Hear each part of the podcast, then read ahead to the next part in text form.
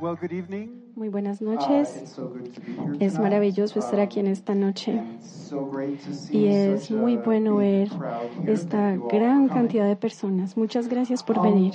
Es especialmente muy bonito estar para mí en un museo de uh, ciencia porque las bacterias son la matriz de toda la vida.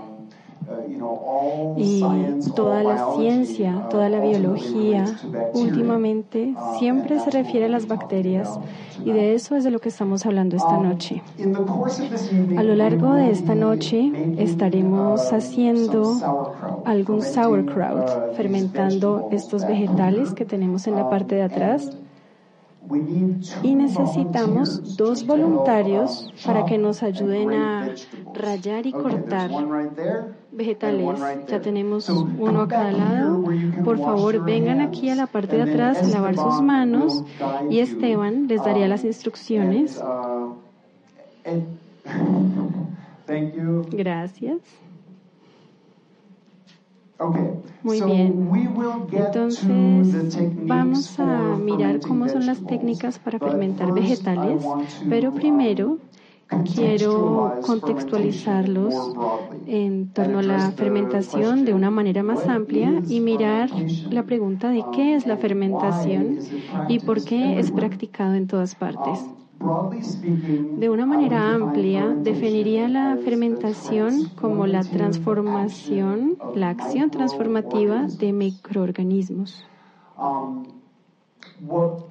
Lo que la microbiología ha iluminado para nosotros, que no fue siempre obvio para la gente, es que todo lo que comemos, todas las plantas, todos los animales y sus derivados que comemos están poblados por, el, por comunidades. Elaboradas de microorganismos. Y por supuesto, todos hemos tenido la experiencia transformativa de los microorganismos cuando limpiamos la nevera y encontramos la comida que ha comenzado a descomponerse y está escondida en la parte de atrás de la nevera. Pero esto no lo llamamos cuando encontramos en la nevera alimentos fermentados. Utilizamos otras palabras para hablar sobre esto y los llamamos podridos o arruinados y reservamos la palabra reservas fermentación para describir una, una transformación microbiana deseada o intencional. Pero el hecho de que todos de manera inevitable hayamos limpiado esta comida descompuesta en nuestras cocinas nos da un sentido de la inevitabilidad de la transformación microbiana en nuestros alimentos. Y creo que esto nos ayuda a comprender por qué las personas en todas partes se han dado cuenta, han encontrado técnicas para, encont- para trabajar con estos microorganismos sobre los que ni siquiera sabían en ese entonces. Para poder eh, fortalecer el poder de estos microorganismos para que en vez de descomponer nuestro alimento y convertirlo en algo feo que nunca querríamos comer, podamos utilizar este poder para hacer nuestro alimento más estable, para poderlo almacenar, hacer nuestro alimento más delicioso, hacer nuestro alimento más fácil de digerir. Entonces siempre hay un beneficio práctico a la fermentación. Hablemos un poco sobre estos beneficios y luego hablar sobre algunos conceptos de fermentación para luego mirar los métodos de fermentar vegetales. Entonces, la preservación. Bueno, yo creo que para nosotros en el siglo XXI, con neveras y congeladores y muchos, ya saben, nuevas tecnologías que nos permiten preservar los alimentos, es difícil apreciar cómo hay tantas, tan pocas técnicas había para preservar los alimentos en el pasado. La fermentación ha sido un método muy importante para preservar los alimentos. Por ejemplo, pensemos en la leche. Ya saben, no podemos siquiera imaginarnos qué hacer con la leche sin una nevera. Pero por supuesto, la refrigeración es la tecnología que simplemente surgió hace poco tiempo y hoy en día casi nadie tiene un refrigerador en el planeta Tierra. Entonces, en todas partes del mundo se han desarrollado técnicas para trabajar con las bacterias que están en la leche para poderla preservar. El yogur representaría una de las formas de leche preservada a través de la fermentación. Los quesos representan un amplio rango de diferentes formas de preservar, ya saben, a través de la fermentación. Pero la fermentación ha sido realmente una práctica de supervivencia, especialmente para las personas en lugares eh, con estaciones en el mundo. Entonces, los vegetales que estamos utilizando el día de hoy les han permitido a la gente sobrevivir en lugares donde solamente hay producción de alimento durante una parte del año. Entonces, la preservación que las personas podían lograr utilizando la fermentación les permitía sobrevivir en climas difíciles. Incluso si no estás en un clima así, todos necesitamos extender la vida de nuestros alimentos. Y la fermentación es una excelente manera de lograrlo. Quisiera hablar un poco sobre lo que a mí me llevó a interesarme en esto. Ante todo fue el sabor. Eh, la fermentación crea unos emocionantes sabores.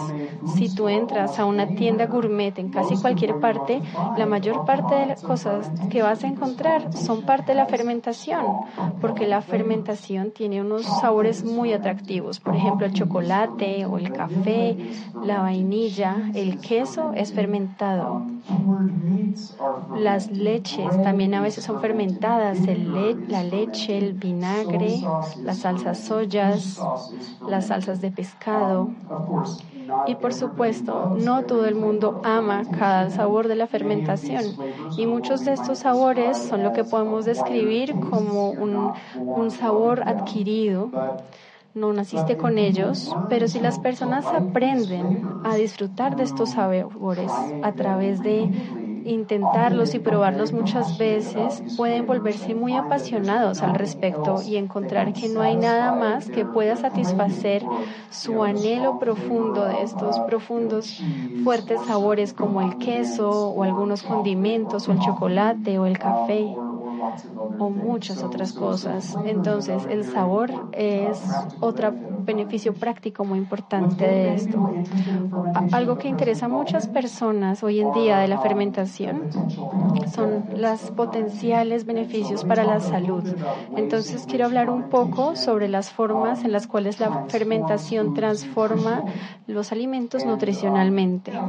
Y bueno, los alimentos fermentados son muy variados. Obviamente el pan y el café y el salami y el sauerkraut no tienen el mismo, eh, los mismos cualidades nutricionales, pero hay unos patrones muy claros en las formas en las cuales las fermentaciones transforman la alimentación. Lo primero es la predigestión y esta es una idea muy sencilla de que mientras los alimentos están fermentando en cualquier tipo de vasija, los microorganismos lo están, están descomponiendo, rompiendo nutrientes a formas más simples que son más fáciles para nuestro cuerpo de absorber. Entonces, la fermentación hace que los nutrientes en el alimento sean más accesibles a nuestro cuerpo. Entonces, por ejemplo, los eh, granos de soya, que son considerados ser la proteína vegetal más grande que conocemos. El problema es que si simplemente nos los comemos enteros, vamos a indigestarnos y no vamos a poder acceder a la proteína que está en estos granos. Entonces, las culturas asiáticas han desarrollado la agricultura de soya también desarrollaron diferentes estilos de fermentarlos y hay muchos estilos diferentes. La salsa soya es la más famosa, hay miso, hay tempe, nato. Estos alimentos son muy distintos los unos de otros en sabor y textura en el proceso de fermentación, pero lo que todos tienen en común es que la proteína se descompone para convertirse en aminoácidos, las partes más pequeñas de la proteína. Esto es predigestión. Lo mismo pasa con la lactosa, el dulce que está en la leche, que tantas personas tienen problema con la digestión, es más fácil de acceder a través de la fermentación y gente que no puede tomar leche no tiene ningún problema consumiendo yogur porque la lactosa pasa por este proceso de, descomposición. Y luego el otro lado de la predigestión es que también puede eh, deshacer compuestos tóxicos de los alimentos, como alimentos que son tóxicos en diferentes formas, se vuelven seguros para nuestro cuerpo a través de la fermentación. Entonces, por ejemplo, las partes, las variedades más amargas del casabe, de la yuca, pueden ser beneficiosas venenosas. Una de las formas de hacerlos saludable para comer es un proceso de fermentación sencillo de la casabe. El ácido oxálico es otro compuesto tóxico encontrado en muchos vegetales que es descompuesto por la fermentación. El ácido oxálico es encontrado en los granos y en diferentes tipos de semillas y la fermentación rompe muchos ácidos grasos también que pueden ser potencialmente tóxicos para nuestro cuerpo. Entonces, más allá de esto, de, ayudarnos a acceder a los nutrientes o descomponer las toxinas, la fermentación genera nutrientes adicionales. Entonces, casi todos los alimentos y las bebidas fermentadas tienen niveles muy altos de vitamina B en comparación a los alimentos eh, crudos con los que iniciamos. Y esto se convierte gracias a una acumulación de microorganismos en los alimentos. Ellos representan una elevación de las vitaminas B en nuestros alimentos. Muchos alimentos fermentados tienen unos niveles muy altos de vitamina K, hay ácidos orgánicos y todo tipo de diferentes micronutrientes que están apenas comenzando a ser identificados. Pero lo más importante de esto es encontrado en los vegetales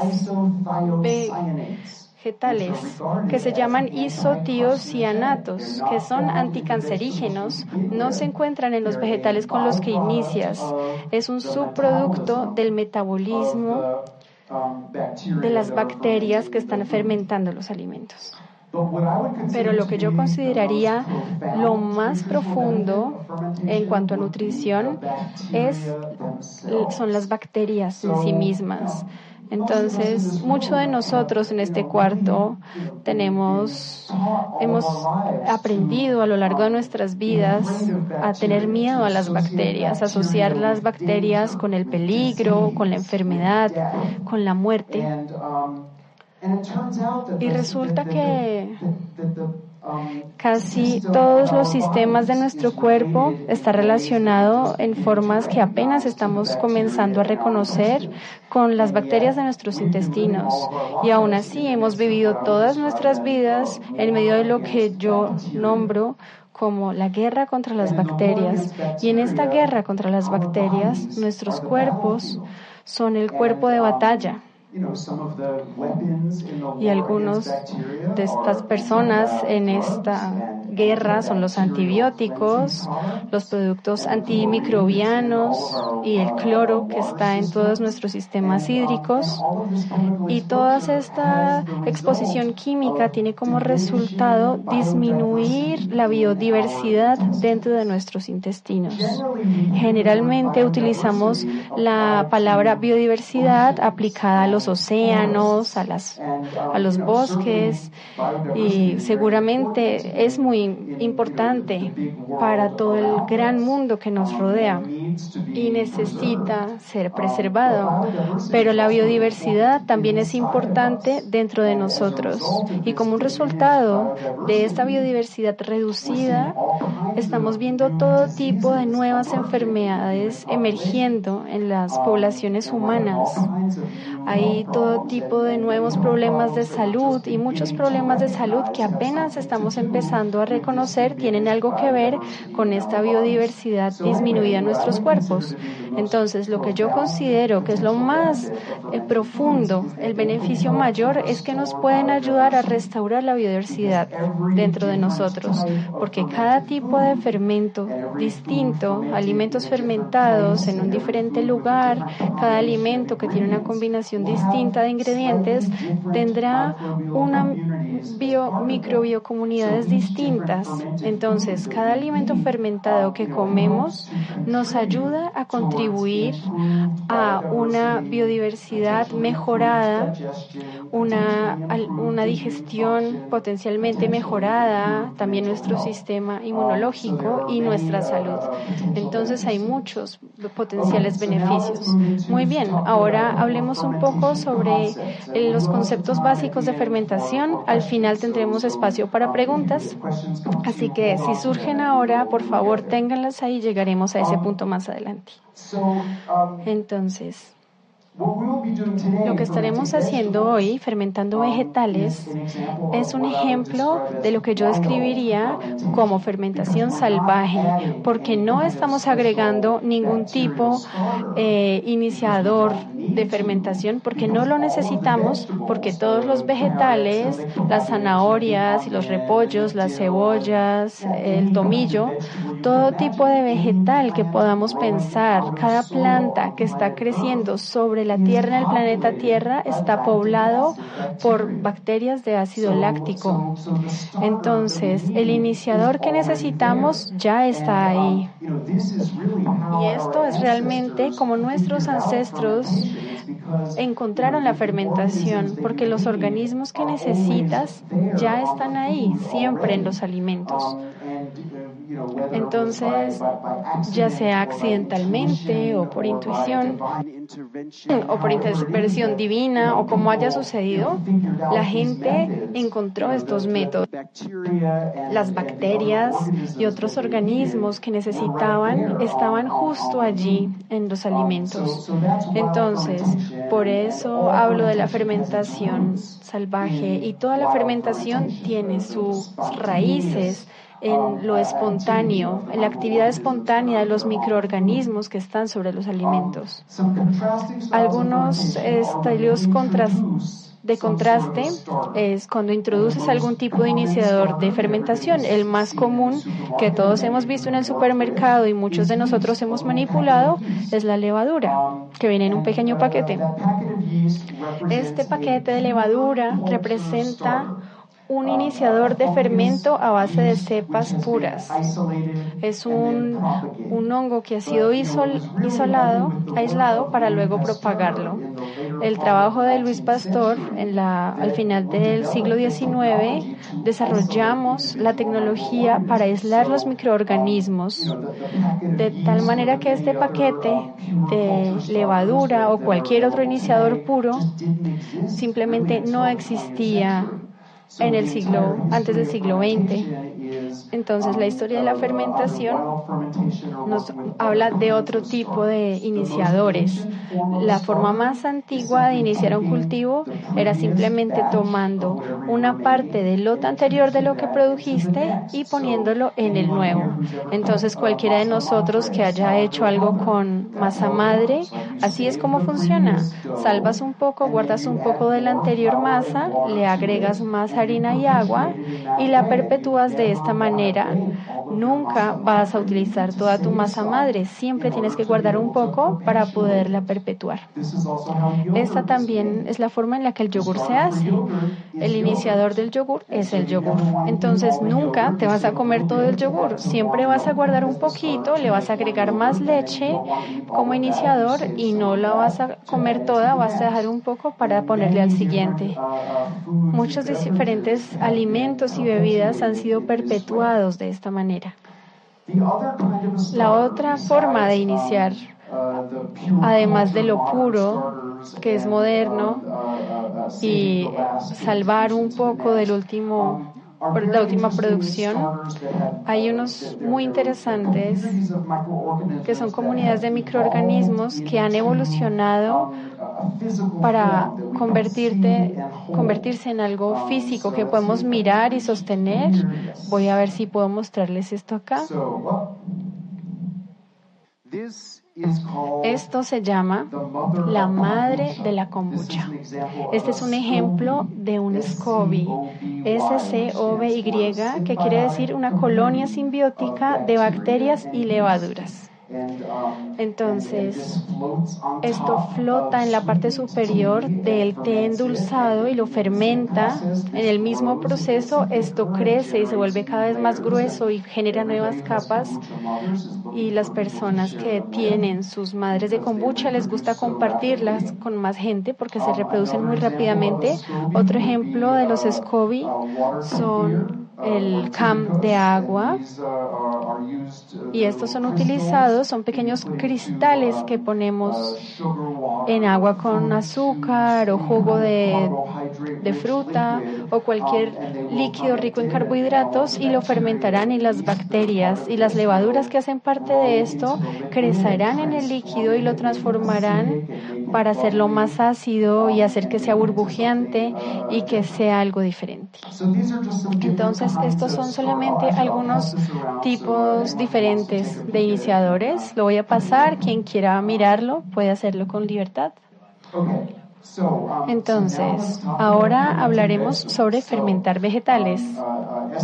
Esteban, quien me invitó a venir acá e hizo que todo esto fuera posible, nos ayudó a nuestros voluntarios para cortar todos estos vegetales. Entonces tenemos un poco de repollo, zanahoria, cebolla, tomillo. Creo que eso es todo lo que tenemos. Pueden utilizar cualquier vegetal que quieran. No hay, no hay límites realmente. Cualquier vegetal que posiblemente se pueda comer se puede fermentar de esta manera. Lo único que hicieron fue cortar los vegetales. Cualquiera puede hacerlo muy finamente o en grandes pedazos, no importa. Y luego les rociaron un poco de sal. La cantidad de sal no es significante. Realmente puedes simplemente ponerle sal al gusto. Yo les digo siempre que es mejor poner un poco de sal y luego evaluar. Le voy a poner un poquitico más de sal. Pero a veces la gente se imagina que hay como un número mágico de exactamente la cantidad de sal que se necesita. Pero quiero asegurarles que la fermentación no es una cuestión de ciencia. No necesitas de una gran precisión. La gente durante literalmente miles de años en todas partes del mundo han estado practicando la fermentación. Y estas tradiciones son, han diseminado tantas cosas que se ha desarrollado en muchas cosas. Entonces, los vegetales ya tienen su sal y ahora se pueden haber visto que estoy como apretando. Lo que esto está haciendo, bueno, ante todo voy a hablar sobre la sal. La sal, lo primero que hace la sal es que le saca, le extrae todo el jugo a los vegetales a través de, un de, una, de la osmosis. Lo que queremos es que los vegetales queden sumergidos. Entonces, si tenemos un vegetal, un recipiente lleno de vegetales, en la mesa de tu cocina no se convertirán en sauerkraut. Lo que sucede es muy predecible. Van a crecer diferentes tipos de mohos. En, en los bordes de los vegetales, creo que todos lo hemos visto en nuestras cocinas, y luego simplemente se van a volver como una nube de moho que pueden reducir todo este gran contenedor de vegetales en una masa babosa que no tendrá ninguna semejanza con sauerkraut. Entonces, La fermentación hace que todas las diferentes microorganismos que están en nuestros alimentos, lo que queremos ver a través de la fermentación es cuáles de estos microorganismos queremos que se desarrollen y eso parte del em, ambiente en el que están. Entonces, lo que queremos es manipular las condiciones ambientales que tienen el efecto de eh, ayudar a que algunos tipos de microorganismos se desarrollen y al mismo tiempo hacer lo contrario para otro tipo de microorganismos. Nuestro propósito al fermentar vegetales es lograr que los vegetales queden completamente sumergidos en sus propios líquidos. Por ejemplo, pueden ver aquí, estos son algunos vegetales que están sumergidos en líquido. Aquí hay otro ejemplo. Aquí hay otro ejemplo. Um, Entonces, Mientras los aprieto, lo que está sucediendo realmente es que los estoy quebrando, estoy rompiendo las paredes celulares, ayudando a que el jugo salga de ellos. La sal está empezando este proceso y luego al apretar los vegetales estoy continuando ese mismo proceso en una forma más amplia. Se puede utilizar como una especie de mortero gigante para espichar los vegetales o una historia que he escuchado muchas veces, sobre todo de gente mayor que yo, que creció en la parte oriental de Europa, es que cuando eran niños sus papás los ponían dentro de un barril con los pies descalzos para que saltaran sobre los vegetales, mientras que sus papás y sus abuelos estaban cortando los vegetales. Pero si utilizas tus manos o si prefieres utilizar algún tipo de mortero. o si quieres saltar sobre los vegetales, estás haciendo la misma cosa. Estás rompiendo las paredes celulares y liberando los jugos y a mí me gusta hacerlo esto hasta que pueda coger un poco en mi mano, apretarlo y es como una esponja húmeda eh, y el jugo vegetal chorrea. Entonces ya sabes que cuando vayas a llenar un recipiente con esto, será fácil hacer que los vegetales queden sumergidos. Hay muchas formas distintas de hacerlos y si quieres puedes hacerlo, dejarlos en pedazos gruesos. Es muy difícil entonces de sacarles el agua. Entonces tendrías que agregarles agua. Con este método no le estás alterando el sabor, es solamente los vegetales vegetales y su jugo y un sabor muy delicioso y fuerte. Entonces, estas son diferentes cosas que pueden utilizar. Como pueden ver, hay diferentes tipos de frascos. Pueden ser, el vidrio es maravilloso para eso. Este es un método interesante que a veces las personas en los restaurantes hacen. Necesitas un sellador para extraer el aire. No había oxígeno aquí adentro, pero esto ahora está lleno de óxido de carbono. Este es un subproducto de, las, de la acción de las bacterias que se comen los carbohidratos y los convierten en ácido láctico y óxido de carbono. Entonces este método lo puedes utilizar y también tienes que estar muy pendiente de él para estar seguro de que no explote. Otro recipiente muy clásico que estaremos utilizando el día de hoy es un recipiente de, de cerámica. Esto es algo que hicimos, lo que se hizo localmente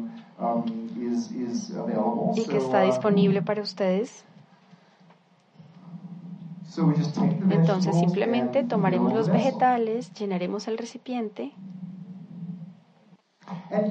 y ya saben, pueden utilizar cualquier tipo de vegetal, cualquier tipo de condimentos que les gusten.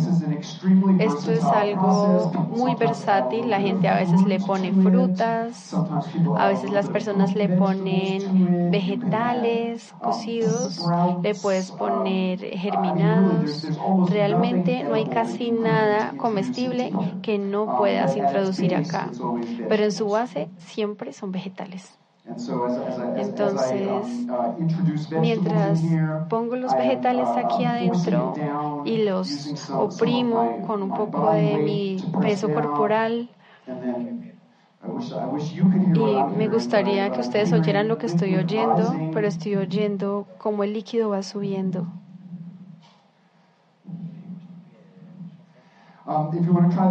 Si quieren intentar esto en casa, realmente la forma más fácil de hacerlo es con un, una jarra de un litro, puede ser, para llenarla con los vegetales.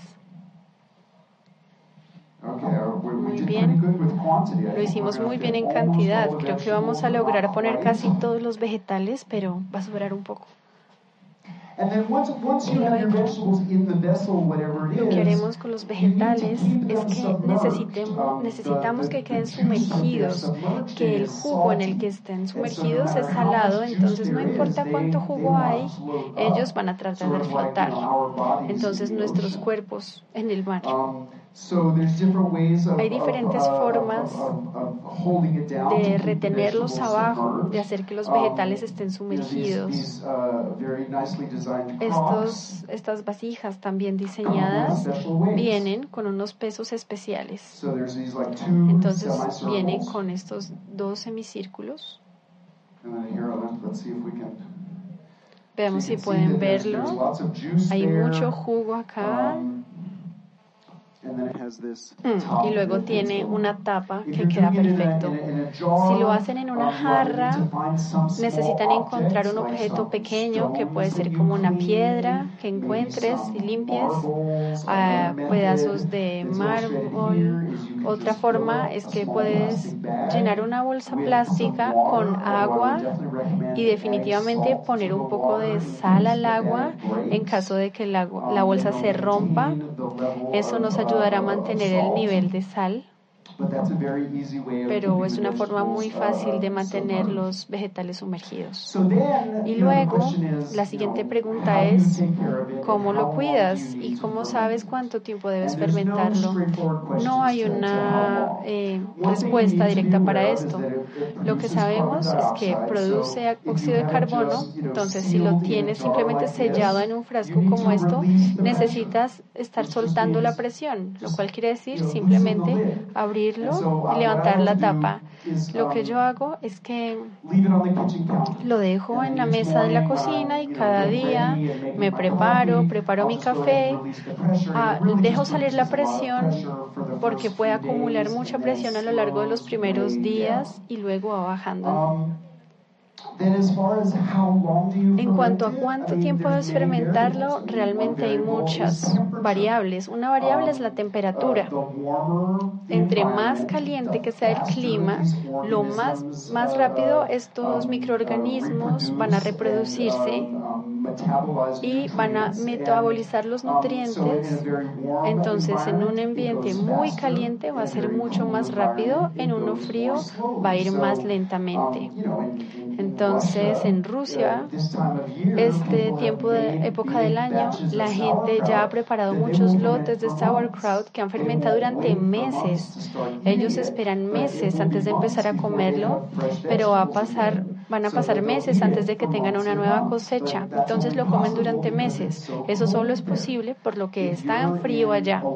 Si estás en un lugar caliente como acá, entonces, no es realmente posible hacerlo durante meses y meses, pero puedes fermentarlo durante un número de semanas y lo que yo digo es, no es posible.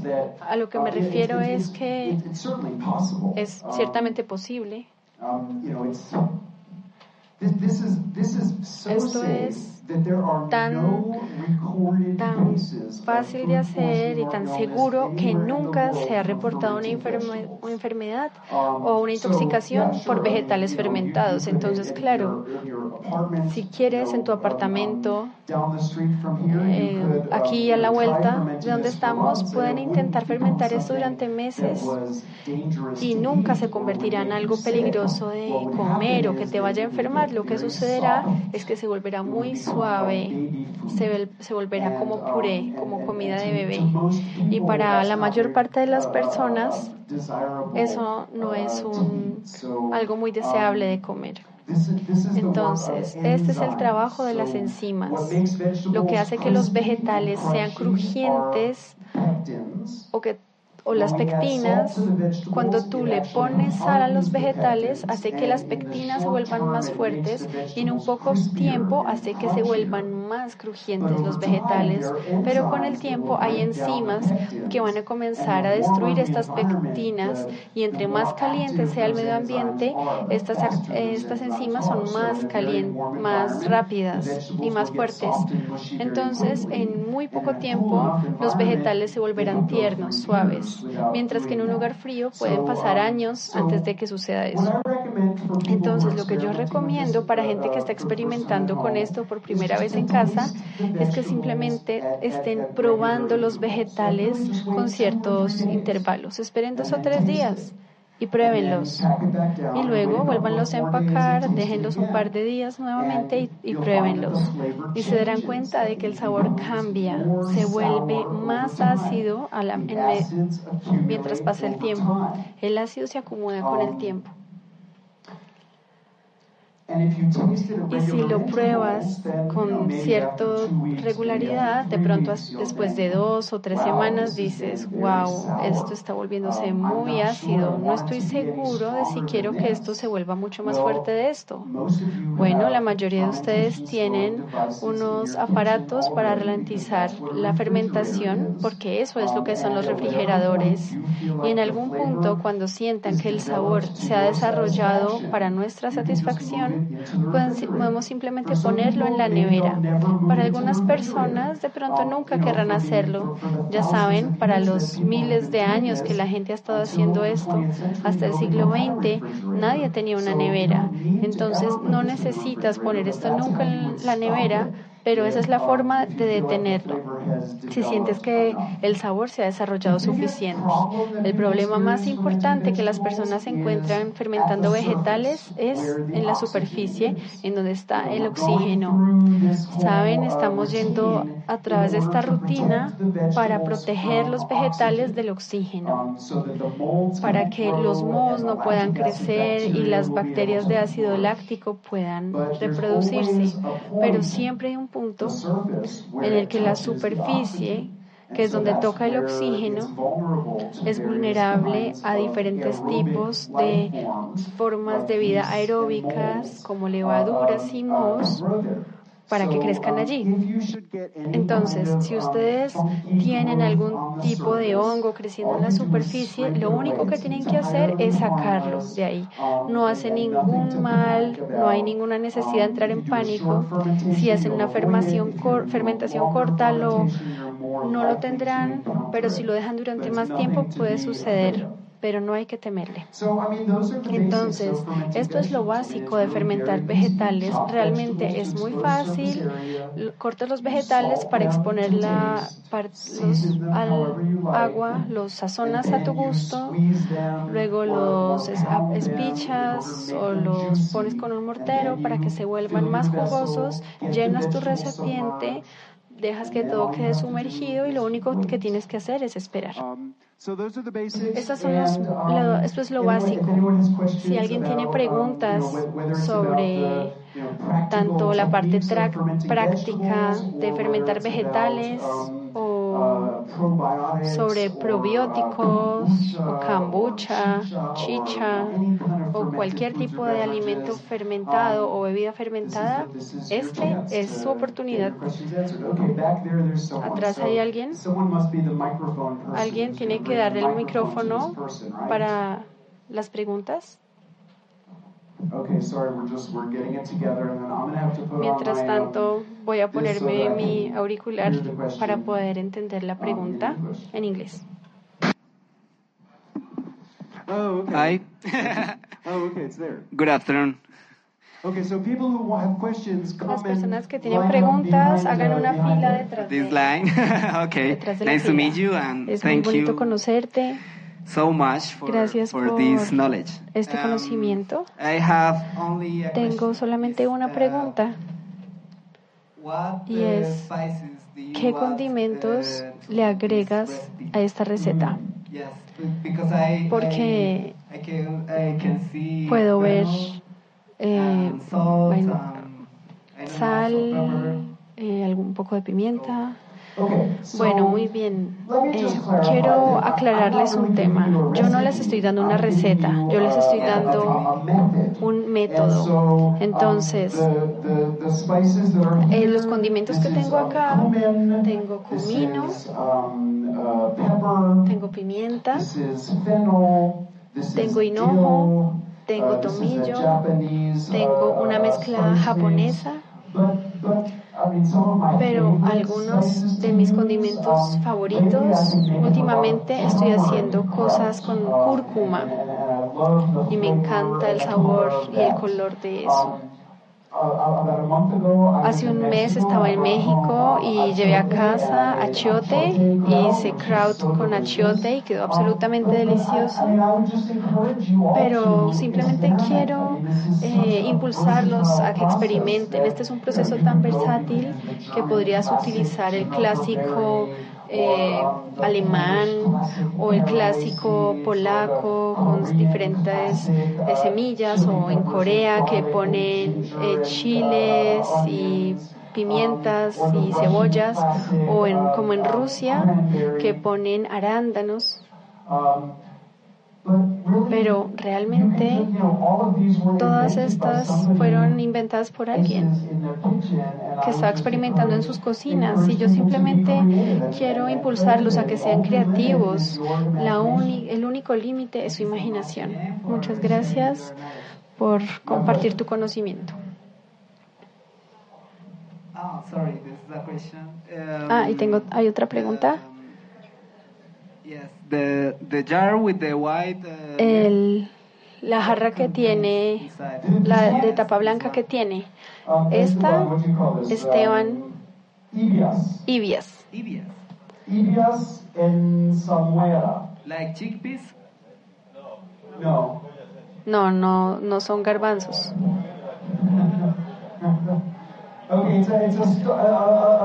Muy bien. Es un eh, tubérculo que tiene almidón. De pronto parecido a la papa. Y todos estos frascos tienen diferentes cosas adentro, pero para mí lo más importante es que puedes fermentar cualquier cosa, cualquier vegetal, cualquier vegetal que tengas en abundancia o que te guste mucho, puedes hacerlo. Puedes hacer con un solo vegetal, puedes mezclar 10 vegetales. No hay ninguna regla, simplemente sumergir los vegetales.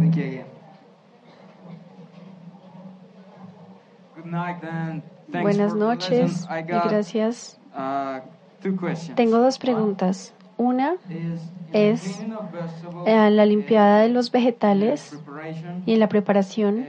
Uh, ¿Deberías desinfectarlos? No, no quieres desinfectarlos porque necesitas las bacterias. Entonces, claro que quieres limpiarlos. Obviamente las que crecen bajo la tierra, yo uso un cepillo y me aseguro de que toda la tierra salga de ellos, pero generalmente no los pelo pero los limpio solamente con agua, no uso ningún tipo de desinfectante o ningún químico porque las bacterias que estos químicos matarían son exactamente lo que tú necesitas para este proceso. Y otra pregunta.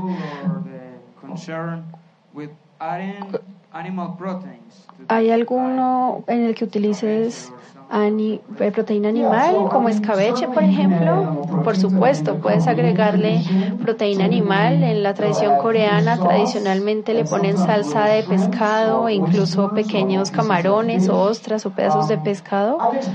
Yo he experimentado con carne y he tenido resultados muy interesantes. Lo que sugeriría si quieres agregarle carne a esto es fermenta los vegetales durante varios días primero.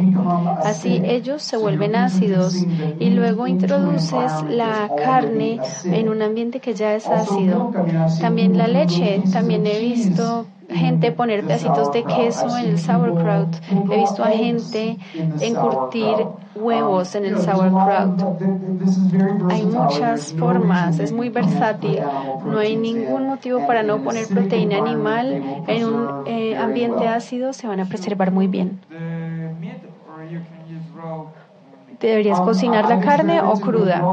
Yo lo he hecho con cruda y cocinada y diría que eh, disfruté mucho más el sabor con la carne cocinada que con la cruda, pero la carne cruda estaba bien, olía bien. y no fue nada eh, peligroso. Voy a hablar en inglés. Mi pregunta es con respecto a los iniciadores. ¿Utilizarías el vinagre de manzana como iniciador? Utilizarías, si utilizas más iniciador, ¿harías el proceso más fuerte? Bueno, la primera pregunta sobre el, el, vinagre de sidra de manzana, los organismos que producen el vinagre son acidobacterias y ellas metabolizan el alcohol para convertirlo en ácido entonces no va a ayudar mucho para fermentar vegetales porque no vas a empezar con alcohol. A menos que los vegetales, a menos que utilices muchísima remolacha y zanahoria, en ese caso sería suficientemente dulce para producir alcohol, pero normalmente hay unas cantidades insignificantes de alcohol en esto. Entonces puedes poner un poquito de vinagre como para sazonarlo, que no alterará la fermentación, pero no va a ser muy eficiente para iniciar esto. La segunda pregunta es sobre si más iniciador quiere decir una fermentación más rápida. Debo decir que depende. Con yogur, por ejemplo, si, si agregas demasiado, vas a terminar con un yogur muy líquido y puede ser un poco extraño, pero en ese caso ponerle más puede resultar, ponerle menos puede resultar más. Entonces depende realmente de la situación. ¿Y cuál, qué es lo mejor ¿Cuál es el mejor iniciador? iniciador? Para encurtir no necesitas ningún iniciador porque las bacterias de ácido láctico ya están en los vegetales. Hay gente que quiere venderte los iniciadores de fermentación para los vegetales, pero yo te diría que eso es un producto que está tratando de hacerte gastar dinero de forma innecesaria y la industria de sauerkraut en Estados Unidos experimentó con utilizar eh, iniciadores hace 75 años y lo dejó de lado porque sus abuelos les contaron que eh, tenía un peor sabor si le quitabas, si no dejabas que las propias bacterias de los vegetales hicieran su trabajo. Y está muy bien hacer preguntas en español porque la traductora, Sofía, que está traduciendo todo, va a traducir para mí al inglés. Eh, buenas noches. Good evening. Eh, ¿Cuánta sal se necesita para cada proceso? Para este proceso no hay una cantidad exacta de sal. Yo diría generalmente muchas de las personas dicen que es el 2% de sal, pero no hay nada realmente. Si tuviéramos un lote con 0.5%, 1%, 1.5% de sal y las sirviéramos todos en este cuarto, cada uno de nosotros tendría una diferencia de gusto con respecto a cuál sería la mejor. Yo diría que lo más satisfactorio de hacer algo para ti mismo es que lo puedes hacer con el sabor que a ti más te gusta. Nuestro gusto por la sal es tan diferente porque entre más sal pongas va a hacer que el proceso sea más despacio, entonces en sitios muy calientes yo lo haría más salado para desacelerar el proceso, pero mi preferencia generalmente es menos sal de 2%, por lo general no la mido, pero creo que debe estar como un 1% o 1.5% es mi preferencia personal. Si yo quiero transportar mis procesos, mis, mis, ensaladas, mis vegetales, ¿necesito un empaque al vacío o una clase de empaque? Um, so, uh, para un corto periodo, el oxígeno no le va a hacer ningún daño. Si sirvo este sauerkraut en la mesa, simplemente lo pongo en un bol y está expuesto a oxígeno durante un par de horas, está bien. El problema es con el contacto prolongado con el oxígeno. Ahí es cuando tienes, comienzas a tener este crecimiento en la superficie. Entonces hay varios métodos como este para mantener a los vegetales sumergidos y protegerlos. Si me fuera de viaje, lo pondría en una bolsa plástica. Trataría de quitarle la mayor cantidad de oxígeno posible, pero no tienes que preocuparte de protegerlo absolutamente de cualquier tipo de exposición al oxígeno. Es solamente un tema cuando es un contacto durante mucho tiempo. Good night, Mr. Katz. Buenas noches, señor Katz. Mi pregunta es no específicamente relacionada a las técnicas de fermentación, sino es relacionada a cómo comer alimentos fermentados afecta nuestros procesos biológicos. No sé si ese tema hace parte de su investigación, pero quise hacer la pregunta. Sí, claro. Pues primero que todo quiero decir que la ciencia es realmente desarrollando apenas las herramientas para investigar las dinámicas de cómo las bacterias en los alimentos que comemos interactúan con las bacterias que ya están eh, residentes en nuestros intestinos. Entonces no hay no hay realmente una comprensión muy clara. Lo que definitivamente comprendemos es que hay una interacción elaborada entre las bacterias que comemos y las bacterias que ya están en nosotros. Y una parte de eso es un intercambio de eh, subproductos y una parte de eso es un intercambio de información genética. Entonces, cuando estamos comiendo alimentos que contienen bacterias, estas son eh, expandiendo las eh, cantidades genéticas en nuestro cuerpo a lo largo de las bacterias en nuestros intestinos, lo cual les da más poder para adaptarse y, y ser resilientes. Otra cosa es que cuando comemos bacterias, adicionalmente a la interacción que tienen con las bacterias en nuestros intestinos, ellos están digiriendo nutrientes que pasan a lo largo del intestino junto con ellos. Entonces, entonces, si estamos comiendo bacterias eh, en los alimentos junto con algunos otros alimentos crudos o cocidos, ellos están ayudando a digerir estos alimentos que estamos comiendo al mismo tiempo con ellas. Entonces, una parte de estos beneficios es digestiva, otra parte es como ese intercambio genético y eso es lo que es ayudando que nuestra biodiversidad intestinal eh, se restaure, mejorando nuestra digestión, eh, muchas funciones e incluso mejorando nuestra salud mental. Pero estos mecanismos específicos en torno a ello son solamente empezando a ser estudiados por microbiólogos. De pronto, quisiera ir un poco más profundo en el tema. Un ingeniero biológico me dijo que el Homo sapiens es más inteligente que muchos otros animales y otras especies gracias a que cocinamos y comimos carne. y la razón para ello es que para nosotros que necesitamos tanta energía necesitamos mucha más energía, entonces ganamos más energía cuando nos alimentamos así. Entonces yo pienso que comer alimentos fermentados es más fácil para el cuerpo, tal vez podemos ganar más energía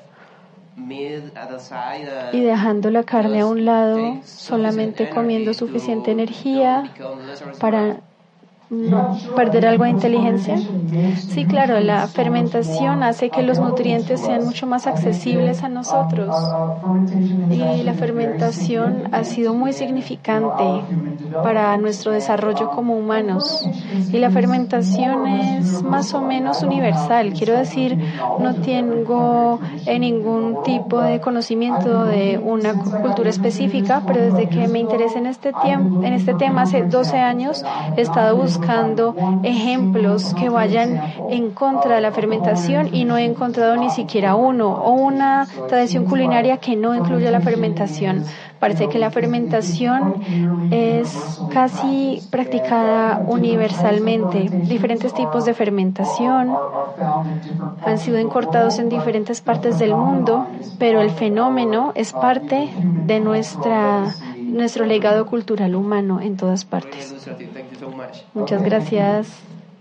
Muy buenas noches y gracias por venir. Um, te quería preguntar, pues hablaste de las verduras, eh, por ejemplo, para las personas que sufren de problemas gastrointestinales, ah, como el colon irritado y todo eso, y que no consuman proteínas, pero sí vegetales y frutas. Ah, ¿Qué recomiendas ah, si se come, por ejemplo, frutas que no son procesadas, que son no, tampoco. Que o sea, las frutas que son naturales. Para las personas que sufrimos de esto y que nos cae mal todo.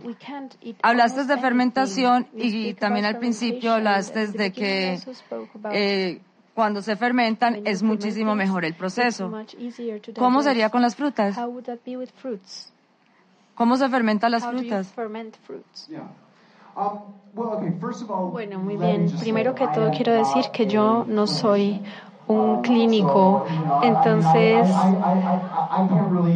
no puedo realmente prescribir tratamientos para la gente, pero lo que, ya que he escuchado tantas historias de gente sobre su salud, creo que muchas personas que sufren de dificultades eh, digestivas, todos diferentes tipos de dificultades, ya sea diarrea o que constipación o reflujo o bilis irritable o tantos problemas distintos, muchas personas han encontrado o digamos han mejorado su digestión cuando comienzan a introducir estos tipos de bacterias y alimentos ricos en bacterias en su dieta y tienen un gran potencial para mejorar nuestra digestión, pero no quiere decir que en cada caso particular vayan a mejorar la situación. En términos de fermentar frutas, yo diría que lo más, lo más utilizado de frutas este, en fermentación son las uvas para hacer vino, alcohol, pero hay formas, formas en las que puedes fermentarlas y encurtirlas, que sean fermentadas ácidamente. Y es básicamente el mismo método que esto, sin, sin espicharlas. Yo haría una salmuera y pondría las frutas adentro. En Rusia es donde hacen esto muchas veces con cerezas, con pequeños eh, melones o patillas, diferentes frutas. Simplemente las fermentan en una salmuera y harán que se vuelvan ácidas muy rápidamente y estarán llenas de estas bacterias probióticas. Otra posibilidad es simplemente agregarle alguna fruta a los vegetales y tener una mezcla de vegetales y frutas juntas. Por ejemplo, hay un estilo de kimchi en Corea que es de frutas y sería con vegetales, algún tipo de fruta, de pronto pera, de pronto piña, y luego los condimentos y todo se fermenta junto. Entonces es picante y ácido y salado y dulce al mismo tiempo. Entonces hay muchas formas diferentes de incorporar las frutas a estos fermentos solas o acompañados con otros tipos de comida. Por ejemplo, para los lácteos, está, por ejemplo, cuando se compra los lácteos, por ejemplo, la leche, el yogur, quesos y todo eso. Y, por ejemplo, la gente, por ejemplo, mi mamá siempre dice, no lo, cómprelos y métalos en la nevera inmediatamente. No espere. Yo a veces los dejo en el carro todo el día y ella dice, se van a dañar. ¿Qué piensa usted eso? Porque yo, para mí eso es normal, o sea, no creo que se dañen.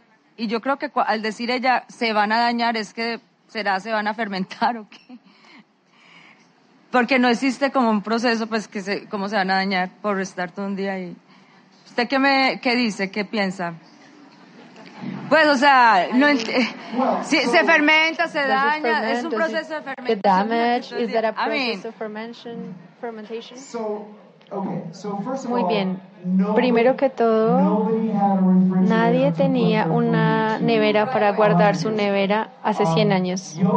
El yogur es un alimento que se hace desde hace miles de años. La gente hace yogur exactamente porque extiende la vida de la leche, incluso sin una nevera. Si tú coges el yogur del supermercado y lo dejas encima de tu mesa de cocina, continuará fermentándose.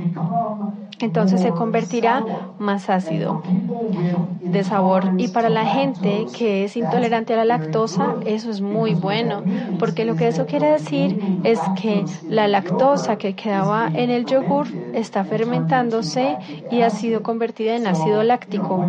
Entonces, una vez estás en el supermercado, lo que quieres hacer es, lo que consigues allá es un yogur casi cero ácido, porque la idea es que los consumidores consumen comida menos ácida.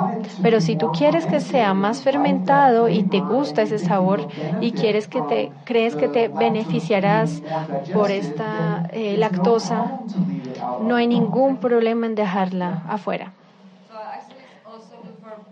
Entonces, también esto es como con los probióticos. Puedo comprar, por ejemplo, en la tienda estos probióticos muy bien, entonces los probióticos que compras en la tienda, si lees la etiqueta, dicen como un billón de células en esta pequeña cápsula. El problema es que es un billón de copias de una célula o de dos o tres de pronto. Y cuando estamos hablando aquí es de biodiversidad. Entonces, todos estos fermentos tradicionales tienen una biodiversidad más amplia que las cápsulas probióticas que puedes comprar. Y de pronto en el futuro la medicina produzca unos eh, probióticos muy específicos con para sus terapias entonces, no quiero decir poner esto de lado, la medicina probiótica, pero lo que es accesible en este momento, yo diría que los alimentos fermentados son mucho más poderosos en cuanto a probióticos que las pequeñas cápsulas. cerámica eh, hay que destaparla como cuando destapamos la, la vasija de vidrio. Um, no. No, la razón es que um, esto no está sellado. Entonces, si hay un poco de presión que surge, escapará um, naturalmente. Y con este eh, diseño específico es un diseño muy inteligente. Le pones un poco de agua en este canal que está aquí en la parte de afuera y lo pones la tapa y lo que hace es que permite que la presión que se construye desde adentro sea liberada sin que el oxígeno entra en la, en la vasija. Entonces funciona como un sello de aire, pero no con algo como esto no necesitas estarlo moviendo cada día. La presión saldrá sola. ¿Cómo comienza el sistema de fermentación en la bolsa plástica?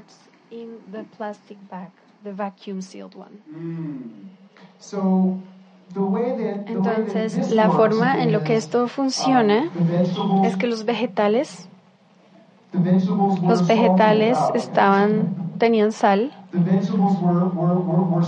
Los vegetales fueron puestos con sal y se pusieron en esta eh, máquina especial que le quita todo el aire y lo empaca al vacío. Entonces no fueron sumergidas en un líquido, pero el oxígeno fue eliminado por esta este método tecnológico y lo que vemos acá cuando se infla de esta manera como una bomba es óxido de carbono, lo cual no tiene, no tiene forma de salir de acá. Entonces, durante el próximo día o dos tenemos que cortarlo para que no explote. ¿Cómo es el funcionamiento de la válvula que vemos allí en el frasco de tapa blanca? Vessel with the white lid work. Mm. Este es otro tipo de seguro de aire, hay un poco de aire, entonces si la presión se acumula en la parte de abajo, verás burbujitas subir a través del agua para subir, pero así como el otro, no va a permitir que el aire con oxígeno que está a baja presión en la parte de afuera ingrese. Thank you. Buenas noches. Eh, tengo tres preguntas. La primera sería, ahorita vimos un caso de simbiosis de diferentes bacterias. Eh, quería saber si la simbiosis entre bacterias hace que sea más efectiva la fermentación, si en verdad pues, hacen que sean más efectivas cuando son de varias especies o familias y eso, o cuando están solas. Bueno, lo que yo diría es que la realidad es que las bacterias no existen de una manera singular en el mundo. Todos nuestros alimentos, en nuestro cuerpo, en todas partes alrededor de nosotros, los microorganismos existen en comunidades complejas. Entonces es como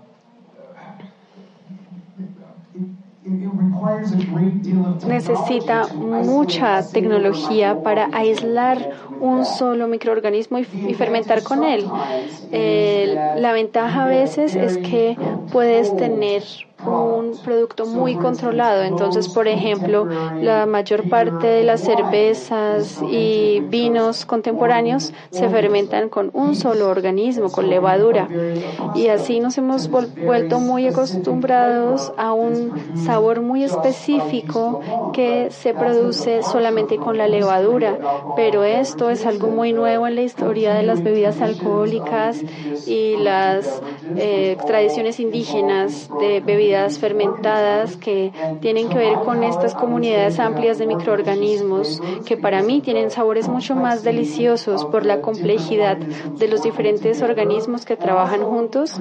Y también los alcoholes tradicionales son probióticos porque tienen bacterias de ácido láctico entonces, para producción masiva, para tener mucha predictibilidad, los organismos aislados han sido preferidos, pero yo diría que los mejores quesos del mundo, los mejores vinos, lo mejor de todo ha sido hecho por las comunidades nativas eh, tradicionales que encontramos en los alimentos en sí. Entonces yo diría que generalmente la simbiosis de diferentes organismos trabajando juntos resulta en sabores superiores y mejor nutrición, pero también de pronto más eh, menos predictibilidad. Gracias. Y la otra sería, ahorita hablamos que la soja la podemos aprovechar mejor gracias a la fermentación, ¿cierto?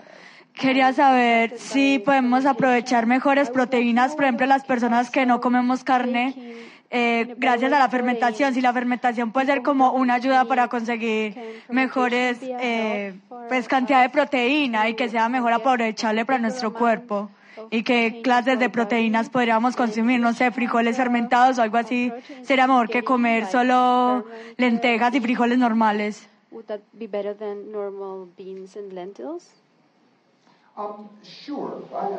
Sí.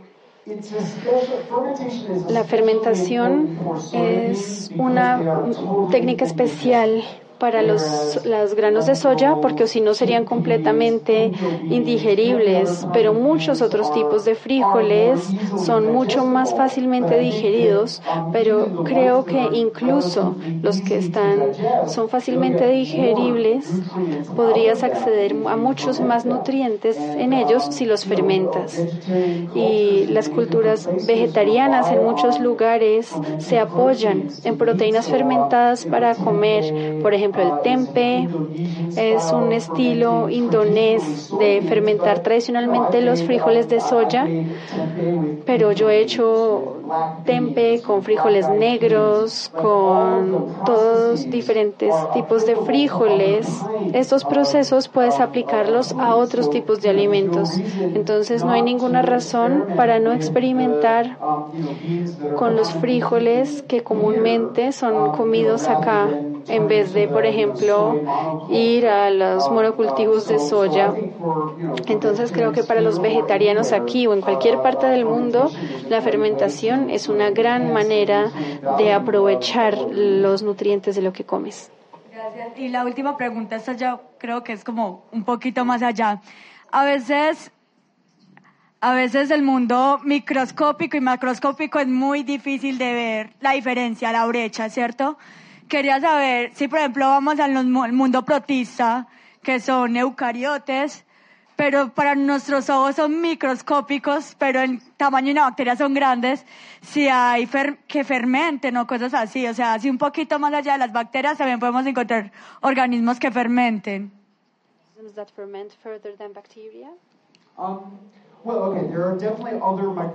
Definitivamente hay otros microorganismos que fermentan, pero generalmente la fermentación es elaborada por las bacterias y los hongos. Por lo menos estos son los que yo conozco. Entonces, no sé, hay tantas otras formas de vida microscópica.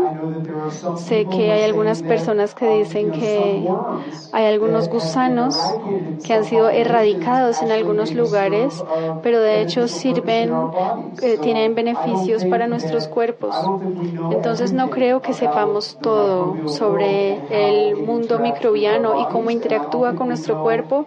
No creo que sepamos todo sobre el mundo microbiano y cómo influye en nuestro alimento. Pero los alimentos y bebidas fermentadas que he estudiado son primariamente, primordialmente el trabajo de las bacterias y de los hongos. Muchas gracias y feliz noche. Bueno, creo que solo tenemos uh, tiempo para una pregunta. Y luego estaré aquí un poco afuera, así que las personas que han estado esperando y tienen más preguntas pueden esperarme cuando esté afuera y si necesitemos eh, traducción la tendremos. ¿Cómo es el proceso con el iniciador de kombucha? El iniciador de kombucha es lo que te acabo de mostrar. Es este SCOBY, esta madre de kombucha, que es como una especie de crepe eh, cauchoso que flota encima. Si quieres entender de dónde viene, ¿Lo compras o no? Si estás interesado, te puedo presentar algunas personas acá que seguramente podrían ayudarte, pero sí lo puedes comprar o si compras una botella de kombucha y lo abres y lo pones en un bol con una eh, boca ancha, una madre de kombucha crecerá por sí sola. Pero la forma más fácil es encontrar a alguien que tenga kombucha, porque normalmente las personas que tienen kombucha terminan con muchas madres y son muy generosos. Muy bien, como pueden ver, la gente tiene muchas preguntas sobre fermentación. Es imposible para en solamente una corta noche comprender este mundo tan vasto en el que exploramos los humanos, pero tenemos un poco de chicha, de racacha afuera para que todos probemos. No van a tener una totuma grande como esta. Está deliciosa, la disfrutarán mucho. Pero les doy gracias por su interés y por venir aquí esta noche.